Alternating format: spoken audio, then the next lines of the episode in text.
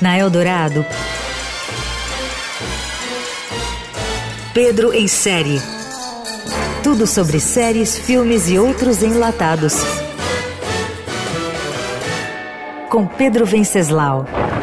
Ojo por ojo. Hola.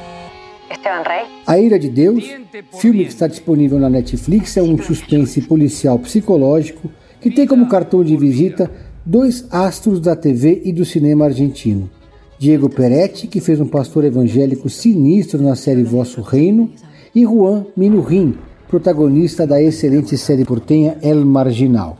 A eles se junta a revelação Macarena Achaga. A trama é pesada e versa sobre vingança, assédio, stalkers e relações familiares perigosamente disfuncionais. ¿Quién hubiera dicho que una chica tan inteligente llegaría a semejante grado de locura? Na história, Luciana, interpretada por Macarena Chaga, é assistente de um escritor famoso e enigmático que ela admira, até que um dia ele a assedia. Esse é o ponto de partida de uma teia de acontecimentos.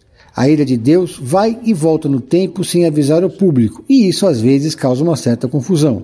A história é daquelas que você começa e tem que chegar até o final, ainda que se sinta desconfortável e em muitos momentos a trama é profundamente desconfortável. Depois de sofrer assédio, a protagonista pede demissão e entra com processo trabalhista contra o escritor. Eis que de repente começam a ocorrer diversas mortes de familiares de Luciana, assassinatos. Ela então abraça a tese de que o ex-chefe está por trás da morte dos seus entes queridos.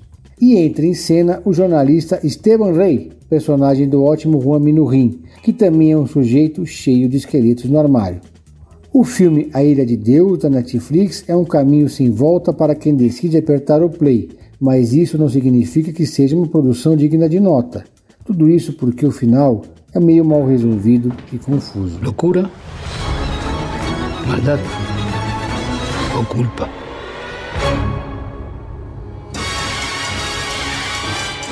Você ouviu Pedro em série.